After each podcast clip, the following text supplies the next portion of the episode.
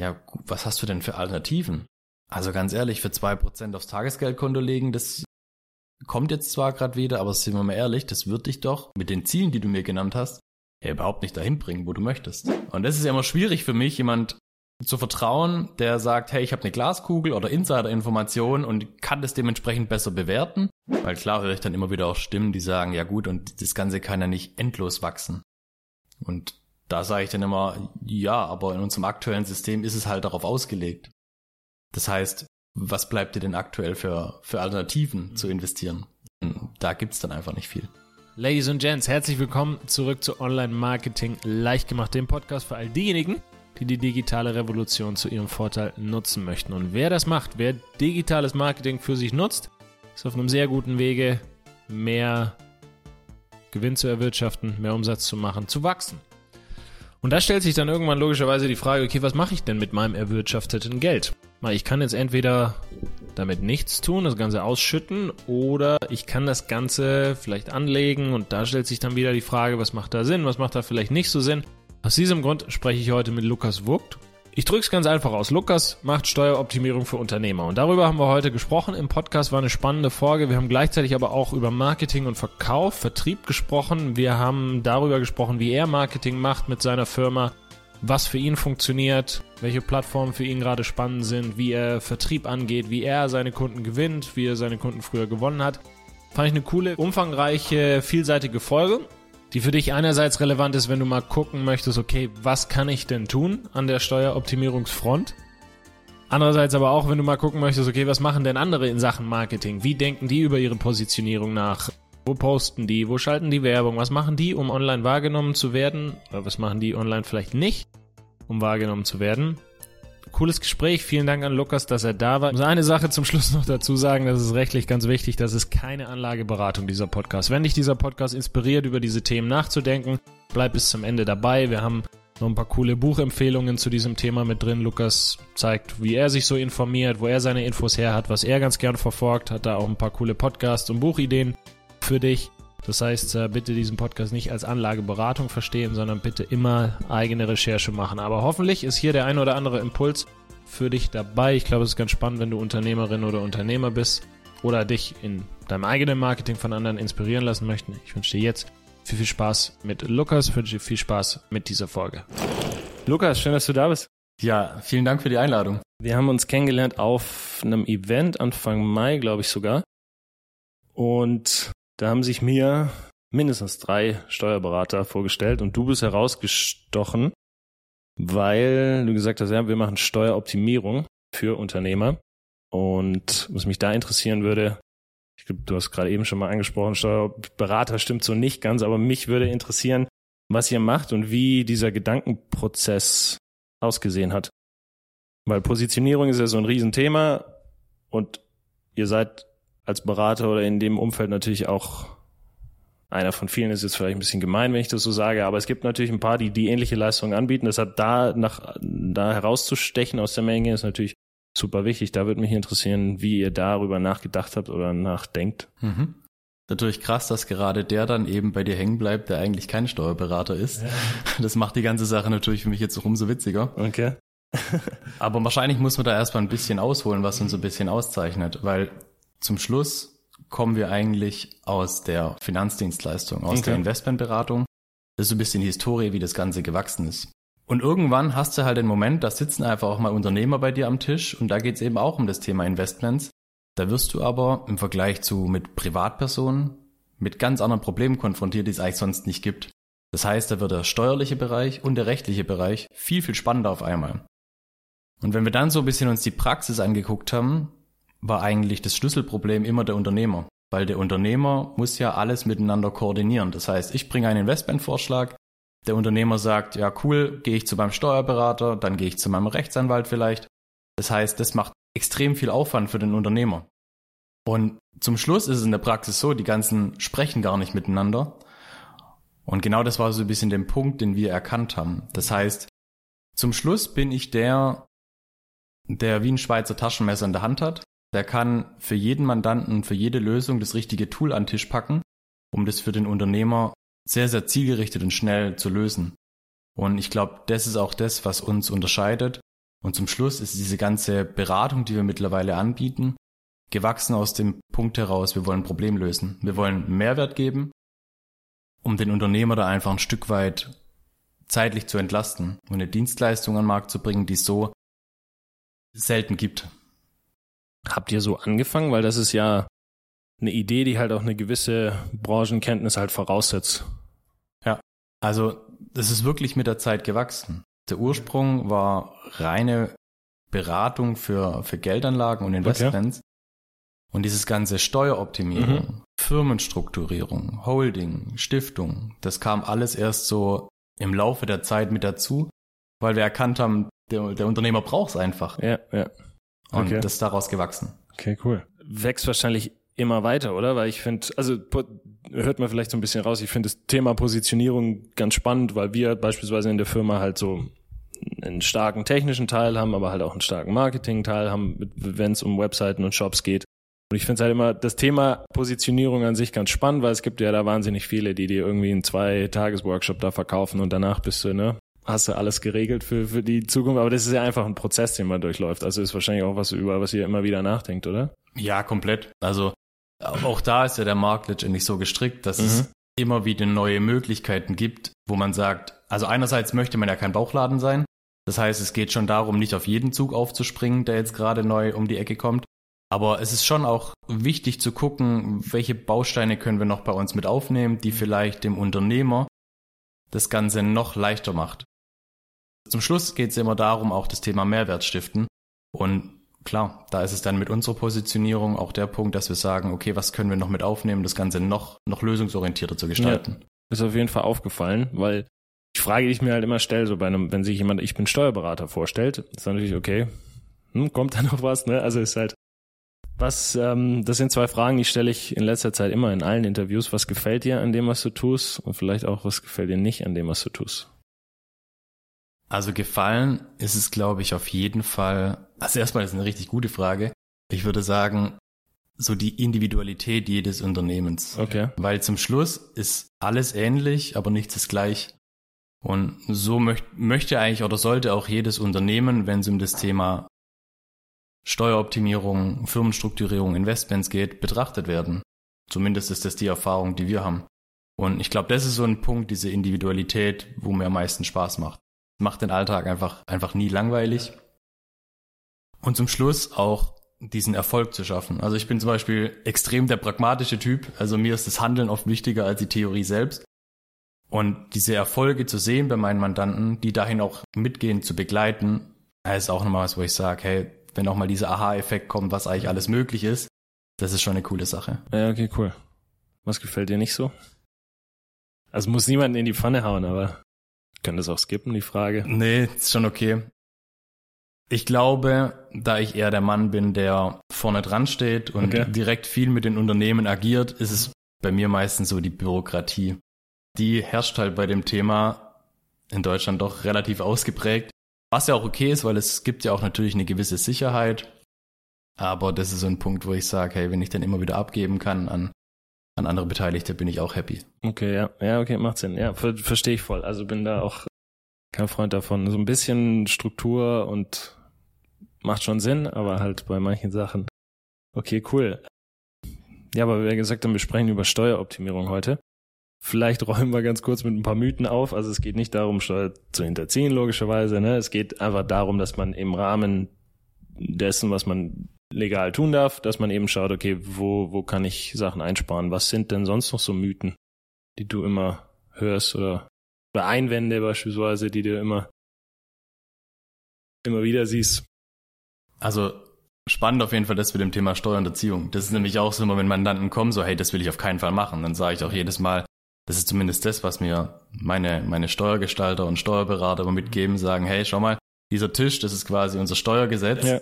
Und die Frage ist, wo gehst du hin? Gehst du in die Mitte des Tisches und machst alles quasi nach Dienst nach Vorschrift quasi gegenüber dem Ganzen? Oder bewegst du dich halt bis an die Tischkante? Alles, was im rechtlichen Rahmen dir zusteht, darfst du letztendlich für dich nutzen. Und genau dahin wollen wir die Mandanten bringen. Das heißt, einfach nur das für sich ausreizen zu dürfen, was einfach auch gesetzlich gegeben ist. Und klar, mit Steuerhinterziehung hat das auf keinen Fall was zu tun. Ja, ja. Also es sollte den meisten auch klar sein, ja. das zu hören, aber ich möchte es einmal gesagt haben. Ja, auf jeden Fall. Ist wichtig. Aber ansonsten Mythen, die immer wieder kommen, ganz viele ist immer das Thema, ich bin zu klein für manche Sachen. Das heißt, ich habe vielleicht gar nicht die Möglichkeiten oder hey, ich bin doch nur ein kleines Unternehmen irgendwie mit fünf, sechs Angestellten.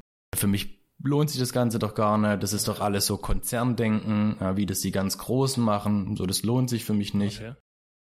Das ist auf jeden Fall ein Punkt, der immer sehr, sehr spannend ist, weil wir da immer ein bisschen erstmal von der Basis her aufarbeiten müssen und sagen, hey, schau mal, das könnte sich sogar für dich jetzt schon lohnen, über so ein bisschen Steuergestaltung nachzudenken. Oder eben auch, wenn wir um das Thema gehen, ja, das ist viel zu kompliziert. Na, das ist auch immer so ein Mythos zu sagen, ja, klar ist es kompliziert, aber in der, in der Gestaltung von der Basis her ist es erstmal nicht so schwer zu verstehen. Und, und auch mal ein bisschen diese Angst zu nehmen, das ist auch immer wichtig. Okay. Und, was, sag, ja. was sagst du denen, die sagen, ich bin zu klein? Also außer, dass man sie ihnen vorrechnet und sagt, guck mal, hier sind noch Potenziale? Ja, es geht auch immer, das ist auch ein bisschen die Aufgabe dann von einem guten Berater, nicht nur den Ist-Zustand immer zu bewerten, sondern einfach auch mit dem Unternehmer viel zu sprechen und sagen, hey, wo möchtest du denn eigentlich hin? Was sind denn deine Ziele für die nächsten ein, drei, fünf oder vielleicht sogar zehn Jahre? Und dann zu schauen, okay, wie müsste mein Unternehmen denn aufgestellt sein, um einen Sollzustand in Zukunft zu erreichen, dass das Ganze funktioniert? Und anhand diesem Punkt kann man auch einfach schon mal relativ viele Sachen für sich abhaken und sagen, macht Sinn oder macht keinen Sinn. Da gibt's auch nie eine, eine Pauschalantwort für alle. Aber gerade dieses zu klein ist immer, es tut mir immer ein bisschen weh, weil der Unternehmer macht sich dann in dem Satz eigentlich schon kleiner meistens, als er ist, weil er hat ja schon viel geschaffen und viel geleistet. Und daran gilt es eigentlich anzuknüpfen für uns und das größer zu machen. Okay. Gibt's aber vielleicht doch einen berechtigten Einwand in dem Sinne, dass jemand sagt, ich bin zu klein, also gibt es wirklich einen Zustand, wo man sagt, okay, an der Stelle macht es wirklich noch gar keinen Sinn, konzentriere dich auf andere Sachen? Ja, also wenn jemand wirklich ganz am Anfang ist und sagt, hey, ich, ich möchte nicht weiter wachsen auch so, ich brauche so einen ganz, ganz entspannten Unternehmeralltag, möglichst wenig Stress, ich möchte ein wenig wachsen, kaum Mitarbeiter einstellen. Klar, es ist dann ein Punkt, wo man sagen muss, da machen dann manche Konstrukte vielleicht gar keinen Sinn für ihn. Das auf jeden Fall. Also es muss echt individuell abgewogen werden, aber vorneweg zu sagen, ich bin zu klein, das ist immer wo ich mir denke, schade, denk doch ein bisschen größer, weil ja. du kannst es doch, du hast es ja schon bewiesen. Ja, und schau vielleicht auch mal, was für Möglichkeiten du, du hast in deinem Fall. Richtig, genau, das ist es. Also okay. zumindest mal überlegst dir wenigstens, guckst dir an. Cool, also du sagst, da gibt's jetzt keinen so einen so keine, keine Schwelle, wo man sagt, okay, ab da würde ich mal drüber nachdenken, jetzt wie ich das irgendwie steueroptimieren könnte. Okay, nee, tatsächlich nicht. Lass uns vielleicht mal mit dem Negativen beginnen. Was sind denn so klassische Fehler, die man immer wieder macht als Unternehmerin, Unternehmer oder die du immer wieder siehst, also gerne privat, gerne auch in der Firma? Aber ganz oft ist es das Thema einfach nichts zu tun. Das heißt, nichts tun oder dem Ganzen keine Bedeutung schenken, weil ich komme dann immer in die Unternehmen und sage, hey, schau mal, eigentlich sollte das Thema Investments und Gestaltung einen ähnlichen Stellenwert für dich als Unternehmer haben, wie jetzt vielleicht Vertrieb, Marketing, Einkauf, Logistik, weil da liegt genauso viel Geld oft begraben und lässt sich langfristig oft einfacher sogar lösen, wie jetzt die nächste Skalierungsmaßnahme zu betreiben. Und da sage ich immer, hey, schau dir das Ganze trotzdem an und gib dem auch eine Gewichtung. Für den Unternehmer ist es aber oft so ein bisschen Ballast, weil er vielleicht wenig Expertise in dem Bereich hat und er möchte sich auf sein Unternehmen mhm, konzentrieren. Ja. Aber das ist dieses Nichts zu tun. Das ist immer so ein Punkt, wo ich sage, ist ein Fehler, weil es gehört fürs Unternehmerdasein in meiner Welt ein Stück weit mit dazu. Okay. Gibt's auch, also tatsächlich Fehler, die man sagt, okay, ich mach, ich mache, also wenn ich den Fehler nicht mache, dass ich nichts tue, aber ich mache was, gibt's da Fehler, die du immer wieder siehst, also irgendwelche Versicherungen abschließen, die einfach zu viel sind, irgendwelche aktiv gemanagten Fonds, die dir dann irgendwie nochmal anderthalb Prozent von dem, was du eigentlich an Rendite kriegst, nochmal abziehen, so Sachen? Ja, auf jeden Fall. Und da hast du eigentlich schon so zwei Klassiker mit genannt, okay. die man immer wieder irgendwie, ja, miterleben darf. Gerade auch dann eben bei irgendwelchen Versicherungsprodukten. Irgendwann beginnt man ja so diesen, diesen Weg als Unternehmer. Entweder man startet von Null an oder man übernimmt ein Familienunternehmen. Aber man kommt ja irgendwie immer so ein bisschen aus dieser privaten Schiene. Vielleicht hat man vorher studiert oder man hat eine Ausbildung gemacht oder als Angestellter irgendwo schon mal gearbeitet. Und dann ist es oft so, dass die Investmentprodukte, die man so letztendlich oder auch irgendwelche Altersvorsorgeprodukte, die man für sich irgendwie mal abgeschlossen hat, dann einfach so mitnimmt in dieses Unternehmerdasein, ohne jetzt aber den Blickwinkel zu wechseln und sagen, hey, ich bin jetzt ja nicht mehr nur eine natürliche Person, sondern ich bin jetzt ja auch Inhaber vielleicht einer Firma und habe jetzt hier vielleicht andere Gestaltungsmöglichkeiten, die ich vielleicht für mich nutzen sollte. Und auch diesen Blickwinkel zu schaffen. Jetzt bin ich vielleicht als Gesellschafter, Geschäftsführer auf einmal von den Sozialversicherungsbeiträgen befreit. So, das schafft ja vielleicht dann auch wieder neues Potenzial zu sagen, okay, ich zahle jetzt nicht mehr Pflichtbeiträge in die gesetzliche Rentenversicherung. Was kann ich denn jetzt dafür tun? Weil ich habe ja andere Möglichkeiten. Ich bin ja eigentlich eine andere Person. Macht Sinn. Dann lass uns mal umschwenken zum Positiven. also was, was, was sollte man machen? Vielleicht, was ich auch ganz spannend finde, okay, ab wann, also wie sagt man da, dieses Verhältnis von ich investiere über die Firma, ich investiere privat, gibt's da irgendwie? Also da kannst du gern was dazu sagen. Mhm. Also beides ist erstmal, beides kann richtig und wichtig sein. Und ich denke, das kommt auch ein Stück weit auf die Asset-Klasse an, die man letztendlich für sich nutzt, weil auch da jede Asset-Klasse bringt ja andere Vorzüge mit mhm. sich, die man dann entweder im Privaten für sich nutzen kann oder über die Firma. So ein pauschales Verhältnis möchte ich nie geben, aber zum Schluss ist ja alles, was in diesem steueroptimierten Wirtschaftskreislauf von, von dem Unternehmen passiert, ein Stück weit steuerbegünstigt, wie wenn ich das meistens im Privat machen würde. Einfach dessen geschuldet, weil es niedriger besteuert wird. Und das ist eigentlich so der Punkt, wo man ein bisschen drauf achten sollte und wo möchte ich denn hin? Was ist denn mein Ziel dahinter? wenn ich dieses Ziel, dann gucke ich, was für Lösungen habe ich und bringe mich diese Lösungen vielleicht auch dahin ans Ziel, wo ich hin möchte. Und dann finde ich, kann man schon deutlich besser abwägen, wenn ich sage, hey, ich brauche das Geld erst in 30 Jahren, ja, dann lasse ich es vielleicht eher mal steueroptimiert in einem Firmenkreislauf, weil ich da einfach diesen, diese Tesorierung viel besser für mich nutzen kann. Ja. Ja, schwierig, das immer vorher herauszufinden. Also ich weiß das von, von Leuten, mit denen ich über die Themen rede oder von mir selber, dieses, ich brauche das erst in 30 Jahren, ist für viele schwierig ja. zu sagen, okay, ich, ich, ne, für viele ist es schwierig, so weit in die Zukunft zu denken, wenn man sich mal anguckt, was dann der Zinseszins damit macht mit dem Geld, dann, dann wird es schon spannend. Aber wenn man sich halt nicht so wirklich aktiv damit beschäftigt, ist es halt, ah, in 30 Jahren weiß ich wieder nicht, ne, weiß ich gar nicht, ob ich dann weiß ich gar nicht, ob ich noch lebe. Ne? Beispielsweise kann der, gibt ja viele Einwände an, an der Stelle. Das heißt, du würdest sagen, okay, wenn ich, so, ich als Unternehmer, ich zahle mir ein Gehalt, eine normalen, wenn ich an, an der Stelle bin, wo ich sage, okay, ich bin damit zufrieden, dann nehme ich die Überschüsse, investiere die über die Firma. Genau. Okay. Investiere aber gleichzeitig logischerweise auch ein bisschen was mit meinem privaten Geld im Idealfall. Da kommt schon wieder extrem viel Gestaltungsspielraum. Zum Beispiel ja. Immobilie wenn ich die jetzt zum Beispiel privat halte mhm. und davon vielleicht schon gewisse Mieterträge für mich ähm, nutzen kann, dann muss ich mir automatisch weniger Gehalt ausschütten. Weil es gibt ja eben auch in dieser Steuerprogressionskurve dann der Punkt, wo man sagt, hey, jetzt zahle ich halt extrem hohe Steuern auf meine yeah. privaten Einnahmen. Na gut, dann kann ich die vielleicht ein Stück weit in die Firma verlagern, um einfach weniger Steuern zu bezahlen und dann über einen Firmenkreislauf zu investieren. Und da ist dann halt auch extrem wichtig immer, dass wir schauen, nicht über die operative GmbH in den meisten Fällen zu, okay. zu investieren. Also das ist immer die Empfehlung oder die Erfahrung, die wir gemacht haben. Weil dann hast du es ja wieder mit in der Haftungsmasse drin. Mhm. Ja, wenn wir uns zum Beispiel eine GmbH anschauen, mhm. du gründest ja eine GmbH oft einfach aufgrund der Haftungsabgrenzung. So, und jetzt ziehst du dir aber Investments rein und machst dadurch, oder manche Unternehmer richten sich da vielleicht eine Pensionszusage ein, machen sich da eine schöne Altersvorsorge in der Firma denken aber nicht daran, dass es dann vielleicht mit in die Haftungsmasse rutscht. Was ist, wenn die Firma verkauft werden möchte oder der Unternehmer verkaufen möchte? Und deshalb ist es auch immer ein schmaler Grad, wo platziere ich denn so ein Investment? Also will schon genau abgewogen sein. Okay. Also in der GmbH heißt dann auch eine Holding könnte Sinn machen, vielleicht Privat, Stiftung. Ja, beides. Also je nachdem, wie ich es nutzen möchte. Das heißt, das Thema Holding auf jeden Fall immer sehr, sehr spannend. Ähm, gerade dann, um eben mein Vermögen zu sichern. Das ist bisschen so wie eine, wie eine Spardose kann man sich's vorstellen, wo ich einfach geschaffenes Vermögen aus meiner, aus meiner operativen GmbH hintransferieren kann und das da erstmal parken kann. Mhm. Das ist erstmal so der relevante Punkt. Ich, mhm. ich sichere Vermögen, vielleicht für schlechte Zeiten, aber ich habe es auf jeden Fall mal aus der Haftungsmasse rausgekehrt. Okay. Das heißt, ein klassischer Fall wäre, die Gewinne wandern in die Holding. Genau. Okay. Statt die privat auszuschütten. Wenn ich sie privat nicht brauche. Das ist immer der Punkt. Je nachdem, ja, okay. welchen Lebensstil pflege ich privat, habe ich einen sehr, sehr teuren Lebensstil und bin angewiesen auf die Gewinnausschüttung beispielsweise, da macht ja, das Ganze keinen, wahrscheinlich wenig Sinn. Wenn ich aber sage, nur ich brauche die eigentlich gar nicht, sondern ich würde sie privat eh wieder reinvestieren in zum Beispiel Assetklassen, dann sage ich, ja gut, dann denk doch mal, ob diese Ausschüttung, die halt in den meisten Fällen sehr steuerintensiv ist, überhaupt das Richtige für dich ist und ob wir da eine Holding vielleicht nicht mehr Sinn machen könnte.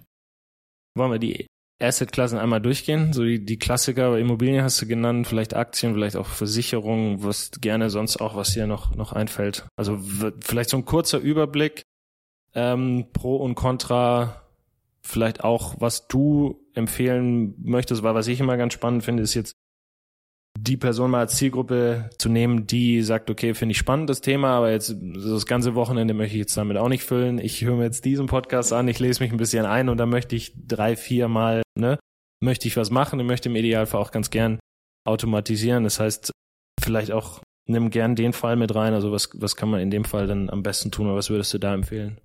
Ja gut, also Anlageempfehlungen über einen Podcast auszusprechen, ist immer eine schwierige Sache. Stimmt, müssen wir dazu sagen. Müssen wir dazu sagen, auf jeden Fall. Also ein Podcast ersetzt jetzt nicht irgendwie da mit einem Experten mit an den Tisch zu nehmen, ja, okay. gerade auch beim Thema Steuergestaltung und sowas. Also holt euch da auf jeden Fall Experten. Aber wenn wir uns die einzelnen Assetklassen mal angucken, und wir beginnen zum Beispiel mit der Immobilie, ist die Immobilie erstmal extrem spannend, weil sie steuerlich sowohl privat als auch in der Firma komplett unterschiedlich behandelt wird. Beispielsweise kann ich eine Immobilie im Privaten nach zehn Jahren steuerfrei verkaufen, also mhm. zumindest die Kapitalanlage. Mhm. Und wo gibt es schon eine Assetklasse nach zehn Jahren steuerfrei verkaufen zu können und die Gewinne halt netto zu haben? Das ist privat schon mal eine sehr, sehr coole Sache. Ich muss auch bedenken, privat wird Mieteinnahmen eben mit dem persönlichen Einkommenssteuersatz besteuert. Wenn wir das Ganze jetzt auf die Firma verlagern, wird zum Beispiel eine vermögensverwaltende GmbH, dann ist der Verkauf auf einmal nicht mehr steuerfrei. Das muss ich berücksichtigen. Allerdings sind die Mieteinnahmen, die ich erhalte, deutlich steuerbegünstigster als im privaten. Und, und da merkst du vielleicht auch schon so diesen schmalen Grad bei der Assetklasse, ich kann die für beides einsetzen.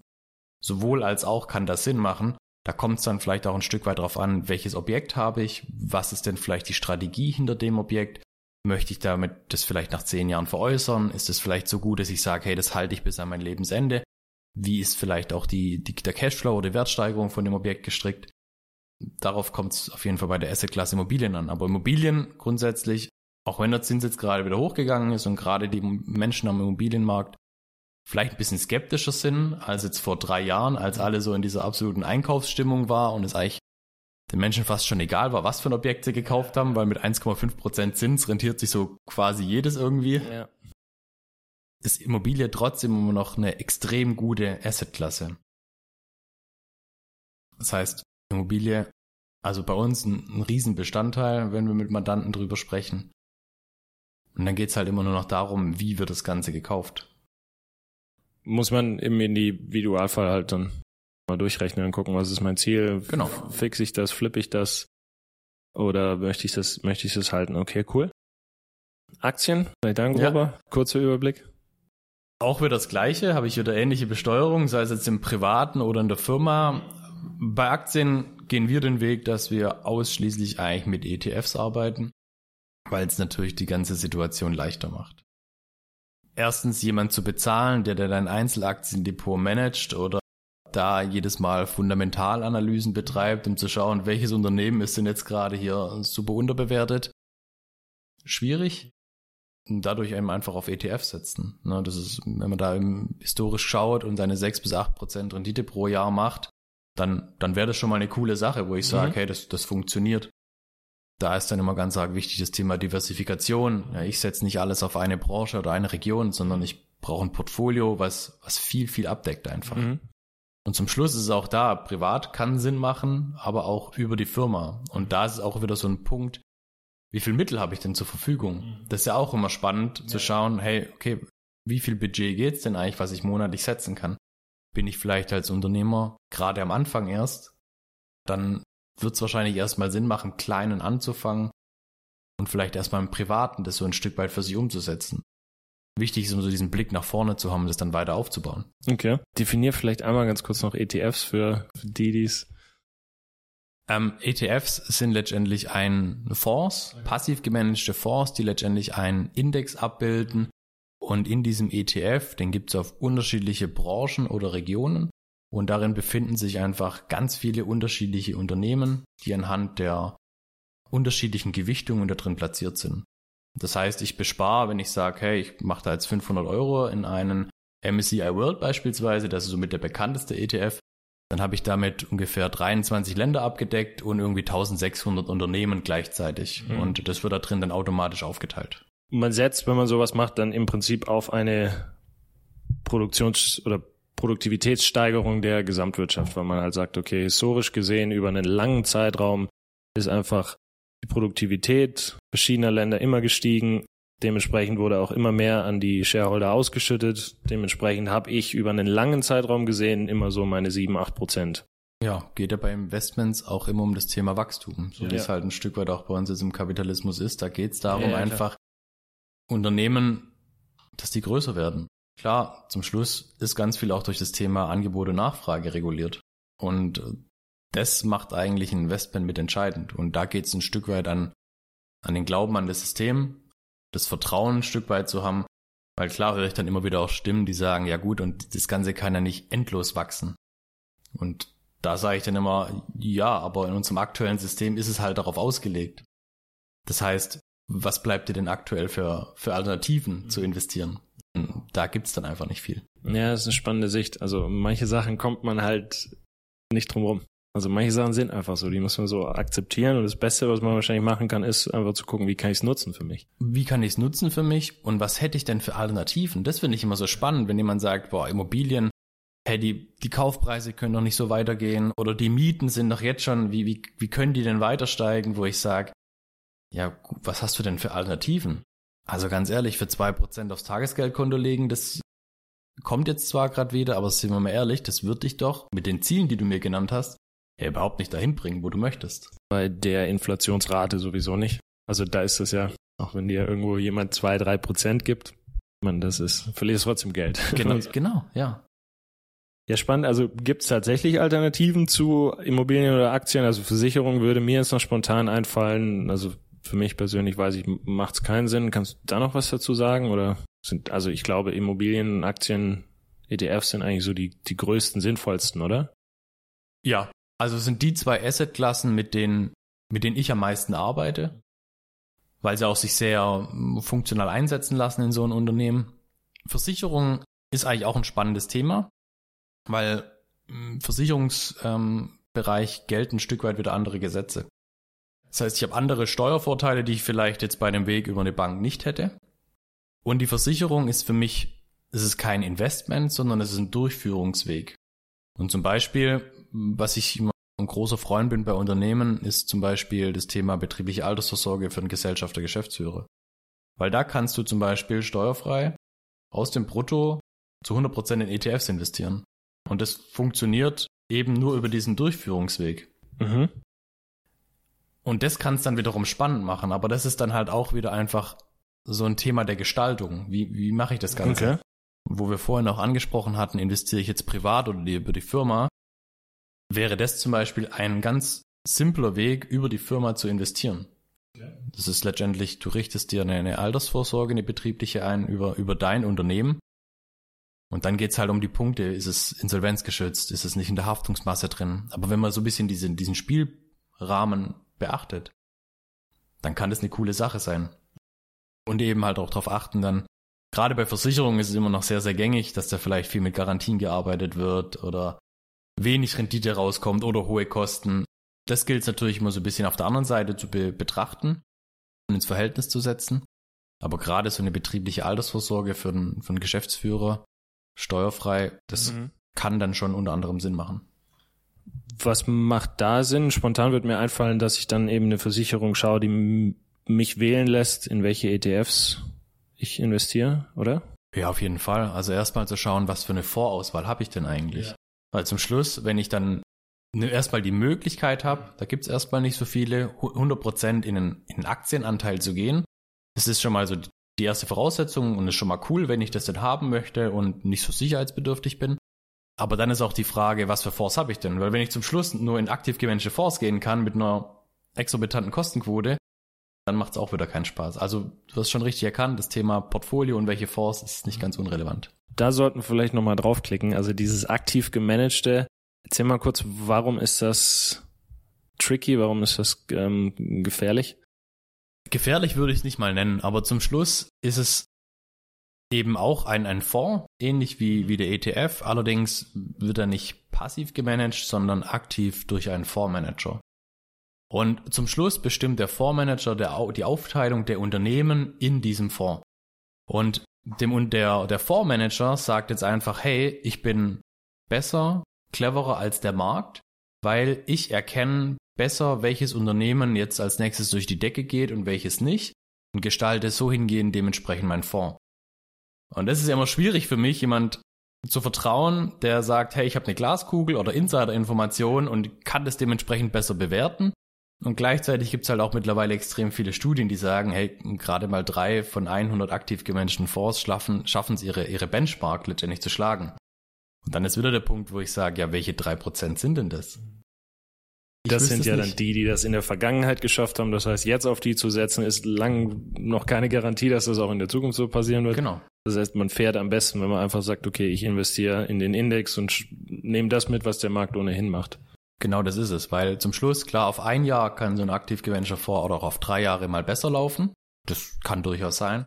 Aber auf zehn Jahre gesehen äh, gleicht sich da so viel wieder aus, wo ich sage, das Geld, die Kosten, die kann ich mir sparen, weil klar, wenn ich jetzt anstatt bei einem ETF 0,2 Prozent pro Jahr Kosten habe und bei einem aktiven vielleicht 1,5 bis 2 Prozent Kosten, das ist am Anfang, tut es vielleicht nicht arg weh, aber nach 20, 30 Jahren sind es richtig große Summen, die da letztendlich weggehen, nur für die Verwaltung. Und wenn ich doch die gleiche Rendite bekomme für weniger Geld, ja.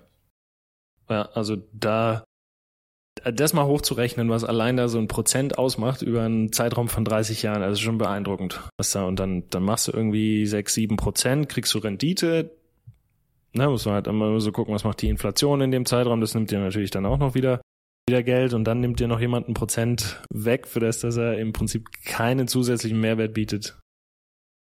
Es ist, es ist doch wie bei allem. Und das ist ja auch ein Stück weit wieder Marketing. Ja, ja. Ist, ist ja so. Ja. Und es ist halt eine Sicherheit, die man sagt, hey, da guckt jemand danach, der managt es mhm. und da haben wir Vollexperten und okay, ja, mhm. es ist zum Schluss ein Marketing. In, mein, in meiner Welt zumindest. Ja. Wahrscheinlich dann auch für euch ein schmaler Grad, oder? Wenn du sagst Marketing, wie, wie, also dass ihr, wenn ihr sagt, ich empfehle irgendwas oder ich empfehle, oder empfehlt ihr Produkte oder irgendwie in, in der Hinsicht?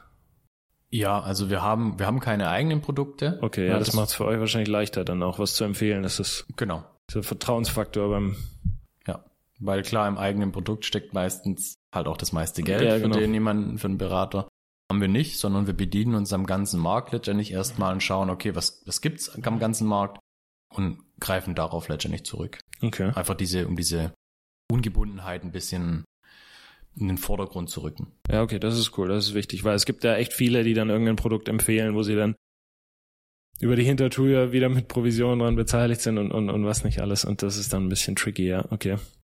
Die betriebliche Altersvorsorge für den Geschäftsführer ist wahrscheinlich deshalb auch spannend, weil ich das machen kann, was ich ja bei einem Angestellten auch machen kann. Also ich sage, ich, das, was du da reinsteckst, jeden Monat matcht die Firma nochmal oben drauf, oder? Ja, genau. Und beim Gesellschafter Geschäftsführer ist es nochmal was anderes. Der kann sich ja selber einfach eine Zusage einrichten und sagen, okay, mein Betrieb oder meine Firma zahlt das komplett. Also es ist eine komplett arbeitgeberfinanzierte Sache. Das heißt, Ach, krass, von dem okay. Gehalt des Geschäftsführers geht da erstmal nichts weg. Das heißt, klar, müssen wir auch wieder gucken, gibt, gibt ein paar Gesetze, an die wir uns da letztendlich halten müssen und so ein paar, ein paar Spielregeln. Aber das ist auf jeden Fall möglich. Und, und das macht's halt schon mal sehr, sehr smart, wenn ich weiß, okay, das geht erstmal aus dem Bruttogewinn weg meiner Firma. Es ist eine Ausgabe, ich kann die quasi steuerlich gegenrechnen und kann darüber halt investieren. Das ist spannend. Was gibt's da jetzt für Rahmenbedingungen, die man beachten muss? die du gerade angesprochen hast? Ja, also es geht immer so ein Stück weit so eine Dienbarkeit. Das heißt, muss eine gewisse Zeit, das Ganze muss man eben schon da sein als, okay. als Geschäftsführer. Es muss immer auch ein bisschen bei so betrieblicher Altersvorsorge ein Fremdvergleich standhalten. Das heißt, ähnlich wie beim Geschäftsführergehalt, was man sich ausschüttet, ist es auch bei der betrieblichen Altersvorsorge. Gibt es ja unterschiedliche Durchführungswege dass man kann sich jetzt nicht anfangen, wenn ich 5000 Euro Gehalt habe, mir 10.000 Euro in meine Altersvorsorge okay, laufen zu lassen. Okay, also das wäre halt so eine gewisse Unverhältnismäßigkeit, ja. wo man dann sagt, ey, es ist schwierig, dass das Finanzamt das anerkennt. Und das ist immer das Spannende. Das Finanzamt muss es später anerkennen und mhm. sagen, ja, das ist völlig in Ordnung, dass mhm. der Gesellschafter das macht für sich. Ja, okay. Ja, würde man vielleicht so bei einem externen Geschäftsführer dann auch nicht machen. Genau. Und das ist dann, okay, cool.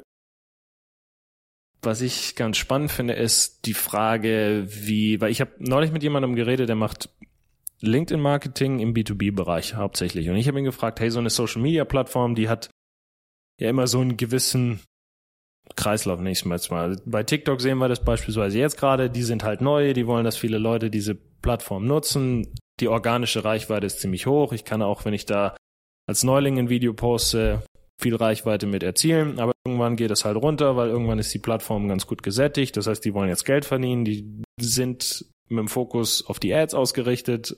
Dementsprechend geht meine organische Reichweite wieder runter. Habe ich ihn gefragt, wie sieht denn das? Oder wie denkst du darüber nach? Glaubst du, du wirst schon immer in der Zukunft eine Plattform finden, die sich lohnt?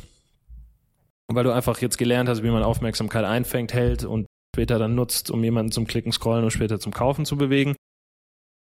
Und er hat gemeint, ja, ja, also ich, das, wenn du das auf LinkedIn kannst, kannst du das später auch mal auf einer anderen Plattform und äh, kannst du auch in einem Blogpost oder in einer E-Mail. Das ist dann irgendwann egal. Wie siehst du, siehst du es ähnlich mit Investments?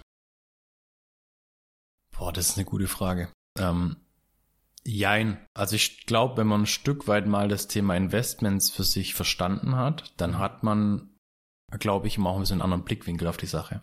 Man, man vielleicht auch so diesen Blickwinkel für, für Chancen wahrnehmen. Und das ist ja auch so ein bisschen, was Unternehmertum vielleicht ausmacht. Oder eben auch dein Marketing. Mhm. Du, du erkennst irgendwo einen Trend, du erkennst irgendwo eine Chance und, und nutzt die dann für dich. Aber zum Schluss ist es ja bei Investment ein Stück weit immer an, an den Markt gekoppelt. Ja, sei es jetzt, wie gut performt äh, irgendein Fonds oder wie gut sind Immobilien aktuell, wie ist Gold oder irgendwie sowas. Und das Problem sehe ich dann nicht eher dessen, wenn wir jetzt irgendwelche äußeren Markteinflüsse uns anschauen, wie, wie Inflation oder sowas zum Beispiel, dass es nicht das Problem ist, ein gutes Investment zu finden, sondern dass den Menschen wahrscheinlich eher die Mittel fehlen, in ein gutes Investment zu investieren. Also okay. einfach, dass ein Stück weit dann eben diese Liquidität fehlt. Aber ja, dadurch, dass eben Investments sehr stark an das Thema Angebot und Nachfrage gekoppelt sind, macht es ein ganz ein bisschen schwieriger, sage ich mal. Und ich würde nicht pauschal ja sagen, dass es immer irgendwas gibt, mhm. sondern wenn die Welt zugrunde geht, dann kann ich vielleicht trotzdem irgendwo noch Geld verdienen. Manche, die zum Beispiel einmal einen Skill gelernt haben, vielleicht auch verkauft zum Beispiel, ja, dann verkaufst du halt keine Staubsauger mehr, sondern es ist halt irgendwas anderes, was gerade gebraucht wird. Aber wenn du einfach mal diese, dieses, diesen Skill gelernt hast, den kannst du immer ansetzen. Ähnlich wahrscheinlich dann wie, wie Marketing. Wie schätzt du das denn derzeit so ein bisschen ein, so die ganze Landschaft? Weil du hast vorhin angesprochen, das war noch vor drei Jahren oder vor kurzem hatten wir noch anderthalb Prozent Zins. Jetzt sind wir in ganz anderen Sphären, Inflation äh, sehr, sehr stark. Also wie, wie nimmst du sowas wahr? Wie gehst du mit sowas um? Ja, erstmal ist er halt da. Ja. Und erstmal gar nicht zu sehr irgendwie sein Geschehen davon abhängig zu machen, sondern ich kann erstmal nichts dran ändern. Also muss ich ja Mittel und Wege finden, die trotzdem für mich passen, weil ich kann jetzt ja nicht einfach aufhören. Und, und darum geht's eigentlich auch. Wenn wir jetzt gerade jetzt uns Immobilien anschauen, ja, da war dann mal kurz eine Zeit lang mit den hohen Zinsen, die dann so Stück für Stück kamen, erstmal ein bisschen Verängstigung im Markt oder eben keiner wusste so richtig, wo die Reise hingeht. Und dann muss man das einfach ein bisschen betrachten und der Markt passt sich auch reingehend immer wieder an. Also zum Beispiel hast du jetzt gerade Immobilien, wo einfach auf den Markt kommen, von der Qualität oder der Rendite, die hättest du vor drei, vier Jahren wahrscheinlich nicht bekommen, mhm. weil da hätte keiner so ein, so ein richtig gutes Objekt jetzt einfach so verkauft. Oder ja. du hättest 150 Mitstreiter gehabt um dieses Objekt. Und jetzt kommen zum Beispiel ganz andere Objekte auf den Markt. Das heißt, es bietet ja auch immer gleichzeitig eine Chance. Und, und die gilt es einfach wahrzunehmen und nicht den Kopf in den Sand zu stecken und sagen, okay, jetzt, oh nein, jetzt ist es halt so, sondern einfach ein Stück weit auch die, die Betrachtungsweise ändern. Du beschäftigst dich dann wahrscheinlich auch viel mit den Hintergründen, also was so die Gründe dafür sind, dass dann mehr Immobilien auf den Markt kommen und so. Ich kann mir gut vorstellen, mit dem, dass viele jetzt halt ihre Kredite refinanzieren müssen. Es ist gar nicht mal so das große Problem. Also es ist ein Problem für alle, die in den letzten drei Jahren gierig waren und nur eine Zinsbindung vielleicht abgeschlossen haben für ein oder zwei oder drei Jahre. Weil die haben natürlich ein Problem. Die haben mit 1, irgendwas vielleicht finanziert, haben gesagt, hey, in drei Jahren wird's vielleicht noch mal günstiger. So, und jetzt sind drei Jahre später und jetzt haben wir irgendwie 4,5 Prozent Darlehenszins und dann sagen die sich so, okay, da geht kein Investment mehr auf. Für alle, die jetzt eben so ganz klassisch diese zehn Jahre finanziert haben, die werden kein Problem haben, weil vor zehn Jahren war der Zins ähnlich wie jetzt. Also für die hat es keinerlei Auswirkungen. Problem ist eher der Neubau aktuell. Und, ah, okay. ja, aufgrund, also wir haben auch in meiner Welt keine Immobilienkrise, sondern eine Neubaukrise. Weil letztendlich wird deutlich weniger gebaut. Wir haben extremen Anstieg bei den Baustoffpreisen. Wir haben extremen Mangel an Handwerkern. Wir haben eine riesengroße äh, Baustornierungsquote. Das heißt, Bauten, die eigentlich gar nicht vollendet werden, wieder rückabgewickelt werden. Die hohen Zinsen sind für Bauträger extrem schädlich, weil die natürlich dann gar nicht mehr so viel agieren können, weil es einfach Liquidität bindet. Und das ist eher so das Problem. Und das wirkt sich aber dann auf den ganzen Immobilienmarkt aus. Das heißt, wir haben dann dementsprechend weniger Wohnraum wieder, der gebaut wird. Ja, Deutschland hatte eh das Ziel, 400.000 Wohnimmobilien im Jahr zu bauen. Davon sind wir weit weg. Letztes Jahr waren wir irgendwie bei 290.000. Das wird für dieses Jahr nicht besser. Vonovia hat angekündigt, als größter Immobilien, ähm, als größte Immobilienfirma am Markt, dieses Jahr keinen Neubau zu machen. Hier in Stuttgart wurde von der ENBW was erstmal auf Eis gelegt. Das heißt, es kommt weniger Wohnraum nach. So, und jetzt ist natürlich der Punkt, das ist natürlich erstmal schade oder schlecht für den Neubaubereich. Aber wenn wir uns das anschauen für Bestandsobjekte und das Thema Angebot und Nachfrage betrachten, ist es erstmal gar nicht schlecht. Weil wenn ich was habe, was weniger nachgebaut wird, aber trotzdem viele wollen, dann ist es ja erstmal gut für mein Investment, wenn ja, die Nachfrage steigt. Ja. Und gleichzeitig können mit den hohen Zinsen aktuell deutlich weniger Menschen auch sich den Traum vom Eigenheim erfüllen. Mhm. Weil klar, wenn du halt eine monatliche Rate hast von 3.000, 4.000 Euro für dein Eigenheim, hier bei uns in Stuttgart ist es eh ziemlich teuer, das können sich die wenigsten leisten. So, und dann gibt's ja nur noch den Ausweg, ja, dann muss ich halt mieten. Also kommen deutlich mehr Mieter auf den Markt. Wenn mehr Mieter auf den Markt kommen, ja, coole Sache. Dann steigen halt wahrscheinlich auch wieder die Mieten. Und ich habe viel weniger Leerstandsprobleme. Okay, ja. Also es ist immer Betrachtungsweise. Ja, immer da die Chancen im Blick behalten. Ja, auf jeden Fall. Okay.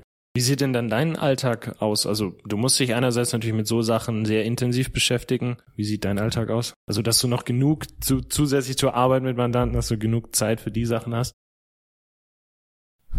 Ja, mein Alltag, klar, es ist immer so ein bisschen ich habe einmal das, was ich direkt mit den, mit den Mandanten mache, also quasi direkt im Kundenkontakt. Okay. Das ist so das eine. Da gibt's, habe ich Tage, wo ich in Firmen fahre. Ich habe Tage, wo ich mehr online mache. Dann auch da habe ich Tage, wo ich mich um das Thema Marketing kümmere. Bin selbstständig, das heißt ein Stück weit natürlich auch gucken, hey, kannst du irgendwo wieder coolen Content produzieren? Mhm. Was für Netzwerk-Events gibt's vielleicht? Wo kannst du da hingehen? Um, um, ja, einfach, du willst ja auch auf dich aufmerksam machen. Und gleichzeitig brauche ich aber auch immer so die Zeit, um zu schauen, wie kann ich dieses ganze, diese Prozesse, die ich mit meinen Mandanten ankurbel, letztendlich dann auch mit den, mit den Steuerberatern, mit den Rechtsanwälten, mit Finanzierern, mit irgendwelchen Versicherungsmaklern bei uns so in ein Konzept packen, dass es dann auch in die Umsetzung mhm. gebracht wird.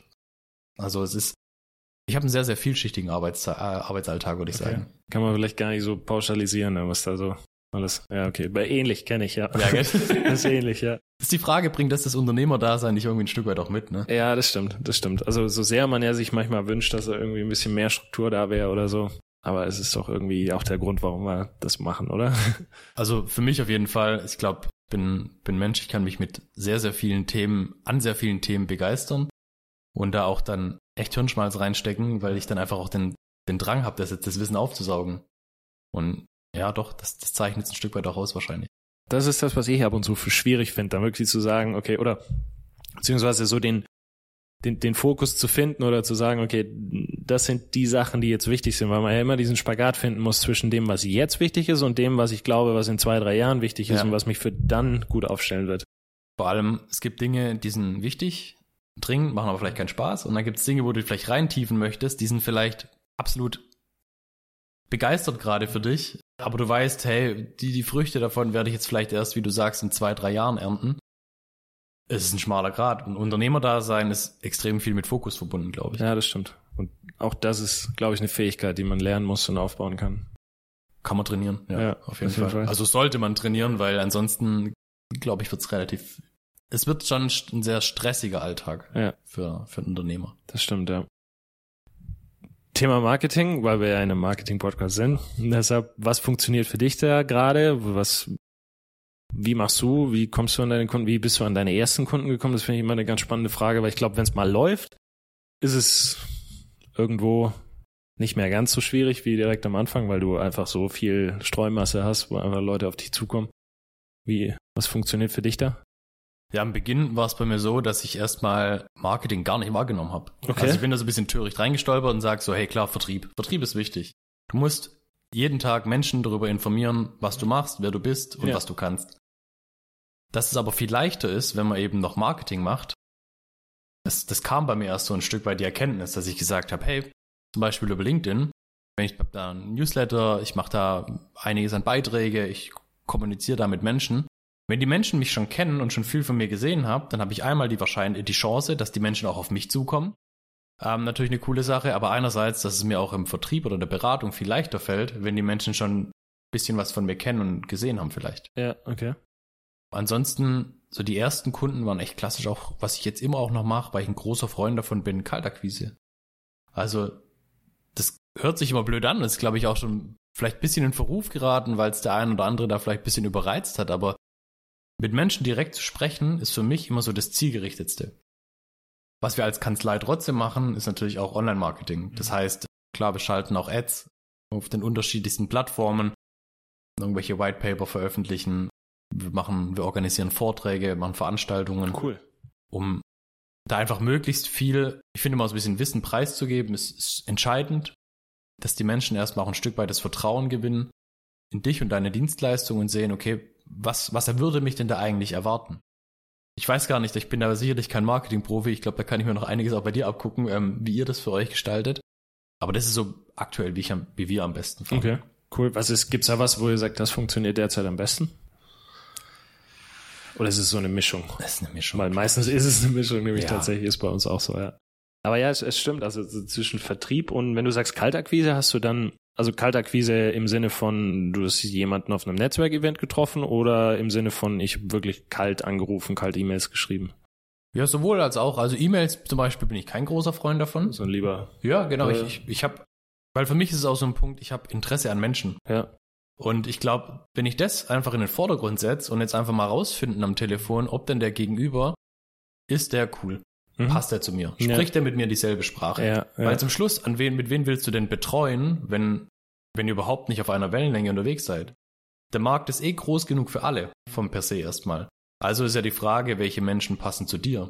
Mit welchen Menschen willst du zusammenarbeiten? Und wenn du das ein bisschen für dich rausfilterst, glaube ich, ist auch der Arbeitsalltag deutlich entspannter. Weil man kann auch mal super zu Mandanten Nein sagen. Weil wenn es nicht passt, nur um des Geldes willen jetzt sich da durchzuquälen ja.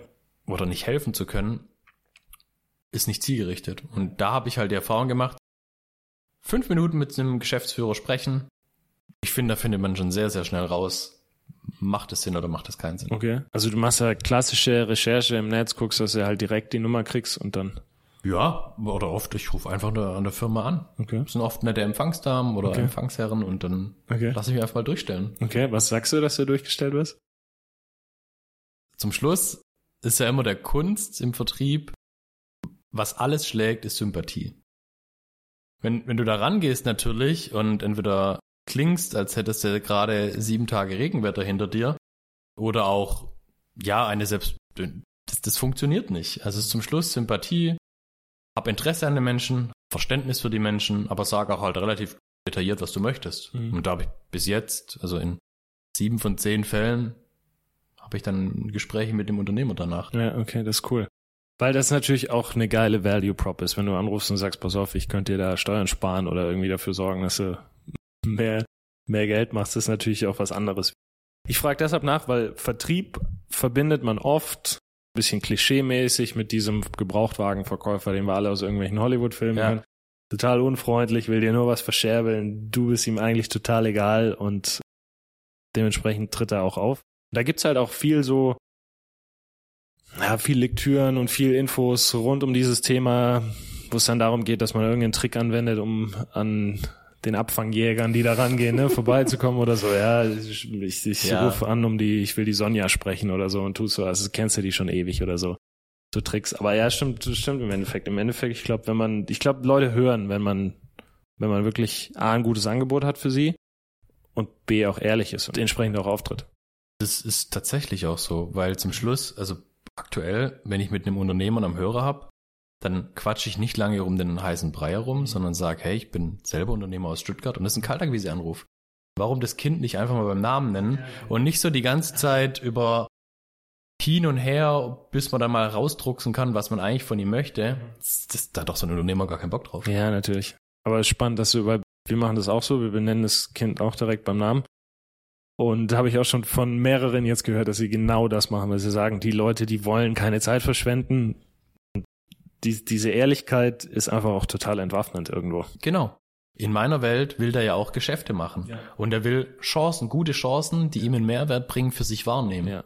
Und darum geht's eigentlich. Ja. Deshalb glaube ich erstmal, es kann mal sein, dass jemand einen schlechten Tag hat oder dass er nicht zu mir passt. Völlig in Ordnung.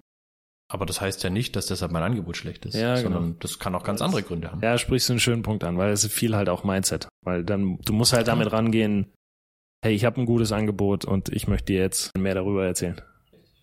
Richtig. Und wenn ein Unternehmer nicht offen ist für eine, für eine neue Chance oder einen neuen Gedankengang, dann ist es okay, aber dann ist es eher sein Problem als mein Problem. Ja, ja. Das, ja, aber das ist eine coole Sichtweise. Ich glaube, die, die, die ist echt, die ist, die ist wichtig.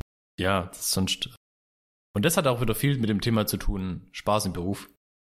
So, das holst du dir halt dann genau durch sowas, durch, und ich glaube, das ist auch beim Unternehmertum allgemein extrem wichtig. Am Anfang fokussiert man sich sehr, sehr viel auf das Doing, auf das Machen, auf aktiv sein, viele Stunden arbeiten. Ich denke, das war bei dir am Anfang ähnlich wie ja. bei mir. Da kniest du dich voll rein.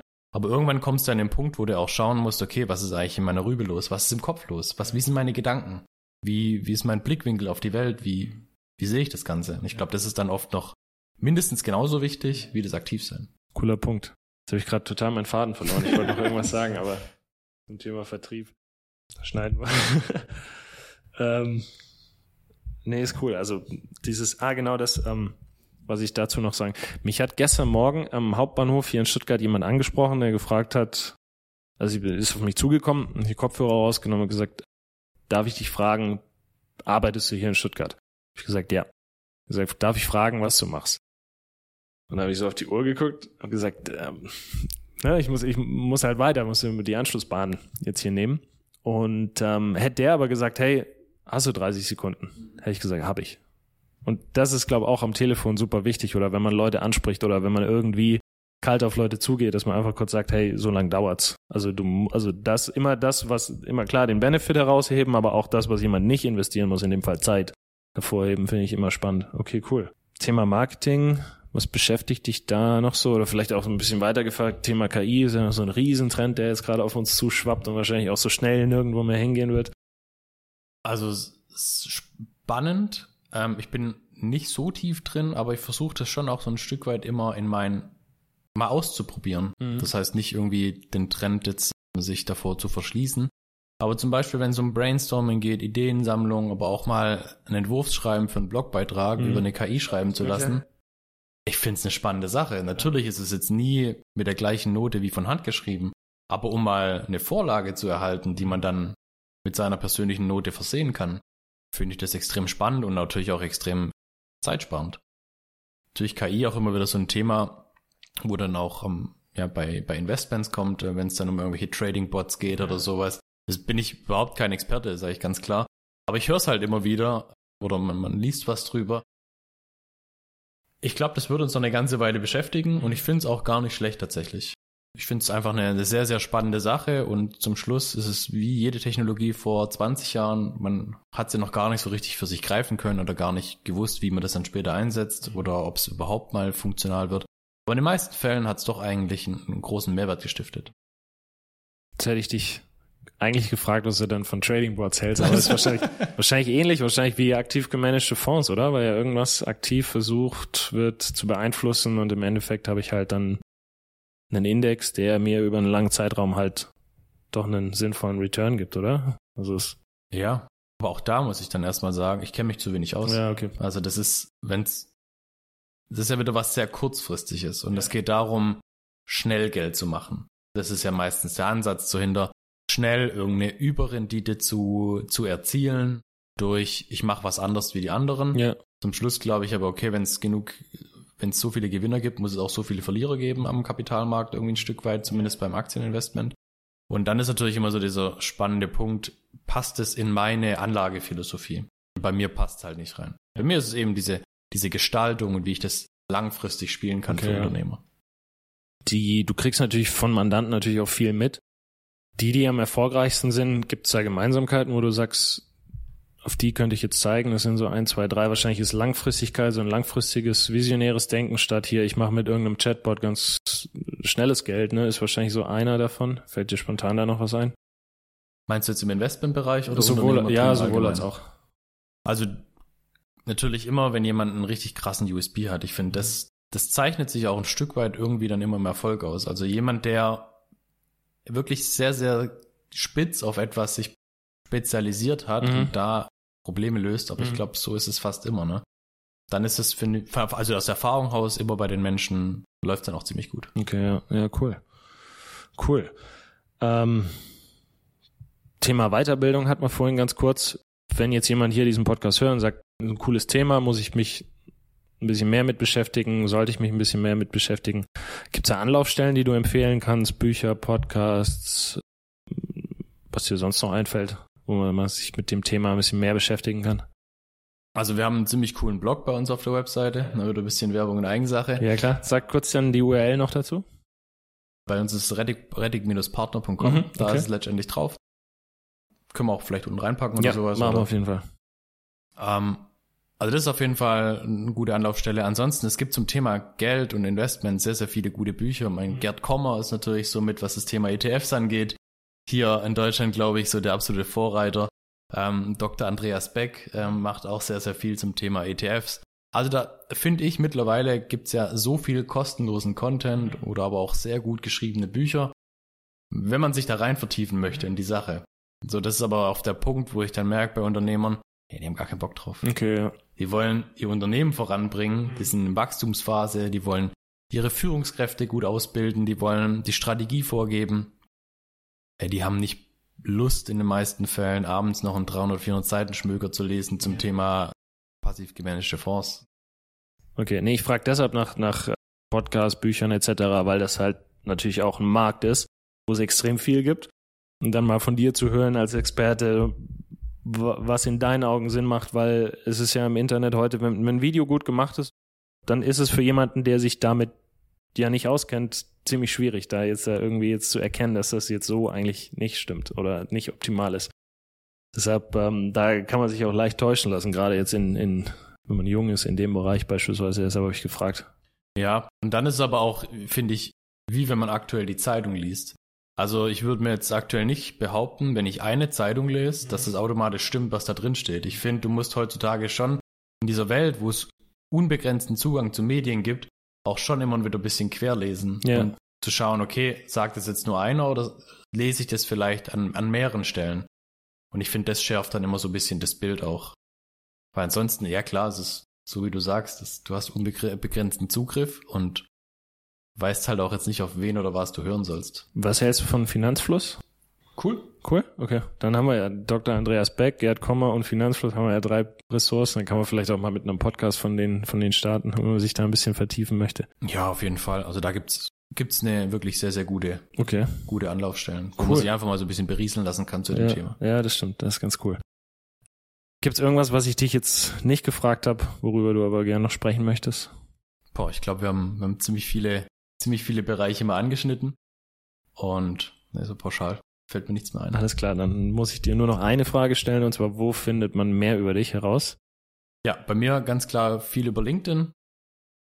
Können wir vielleicht auch in die Keynotes mit reinpacken. Da bin ich auf jeden Fall immer ziemlich aktiv. Ansonsten bei uns über die Homepage und rettig-partner.com. Genau. Mhm. Und da einfach mal anschreiben, melden bei Bedarf und dann schauen wir uns die ganze Thematik mal an. Cool. Lukas, vielen Dank, dass du da warst. Vielen Dank nochmal für die Einladung und doch einen ziemlich coolen Austausch. Ja. Hat mich gefreut. Cool, danke dir. Hey, ich bin so mal zum Ende dieser Folge. Ich nehme jetzt zum dritten Mal dieses Outro auf, weil ich immer irgendwie was vergessen hatte. Ich habe noch so ein paar Gedanken zum Ende dieser Folge, die ich ganz gern ansprechen möchte. Einmal wird mich logischerweise dein Feedback interessieren, weil ich gern wissen möchte, ob sowas solche Themen ankommen, wie die für dich ankommen. Also, dass man einerseits so über das, die, die Arbeit eines Gastes spricht aber dann auch mal schaut, okay, wie hat der sich positioniert, ne, oder wie, wie, was funktioniert da im Marketing gerade? Also ich persönlich finde es ganz spannend. Finde es persönlich auch super wichtig, dass man sich mit dem Thema Investments auseinandersetzt, weil sind wir mal ehrlich, als Unternehmerin oder Unternehmer, da arbeiten wir so art. Wir haben die ultimative Verantwortung, es gibt niemand mehr über uns, dem wir irgendwas in die Schuhe schieben könnten oder so. Das heißt, das wäre schade, wenn da nichts bei rumkommt. Und wenn was bei rumkommt, dann geht es darum, dass wir, sollten wir unser Geld behalten. Also sich mit diesen Themen zu beschäftigen, ist schon sehr, sehr wichtig in meinen Augen. Spannend fand ich auch, was er über die betriebliche Altersvorsorge gesagt hat für Gesellschaft, Gesellsch geschäftsführenden Gesellschafter. So, jetzt habe ich's. Das ist nämlich etwas, was die Firma komplett abdecken kann sogar. Wir haben danach noch ein bisschen gequatscht nach der Folge. Ich glaube, fast eine Dreiviertelstunde lang. Schade, dass die Kamera und die Mikros aus waren da. Das war nochmal echt spannend, weil wir nochmal tief da in manche Themen eingetaucht sind. Diese BVA zum Beispiel. Ich wusste das nicht, muss ich gestehen. Ich wusste oder ich kannte das nur im Zusammenhang mit Arbeitnehmern. Dass man das auch als Geschäftsführer für sich selber einrichten kann, wusste ich zum Beispiel nicht. Ist ganz spannend, muss jeder für sich vielleicht mal durchrechnen, aber solche Sachen auf dem Schirm zu haben, finde ich immer ganz spannend. Deshalb gib mir gerne dein Feedback, wie kommen solche Mischfolgen bei dir an. Kannst du gern tun auf omlg.de, da findest du meine Kontaktdaten, aber auch gern in einer der Apps. Also das größte Kompliment, was du mir auch machen kannst, ist eine Bewertung bei Spotify oder bei Apple. Kannst auch gerne einen Kommentar schreiben. Wir können uns gerne bei LinkedIn vernetzen. Auch da jederzeit kannst du mir gerne ein Feedback zukommen lassen. Frederik Braun bei LinkedIn findest du mich. Und ja, Vielen herzlichen Dank für deine Aufmerksamkeit. Wir hören uns in der Regel immer freitags wieder. In der Regel kommen ab 2023 jeden Freitag eine neue Folge. Ab und zu stecken wir so tief in Kundenprojekten, dass wir es nicht schaffen, eine Folge zu veröffentlichen. Aber dafür geben wir uns bei den Folgen, die wir veröffentlichen, umso mehr Mühe und schauen, dass da echt was für dich dabei ist. Wirklich knackige, umsetzbare Dinge. Wie gesagt, das größte Kompliment, was wir machen kannst, ist eine Bewertung. Und in diesem Sinne, ich wünsche dir viel Spaß beim Umsetzen. Bis zum nächsten Mal, dein Freddy. Mach's gut. Ciao, ciao.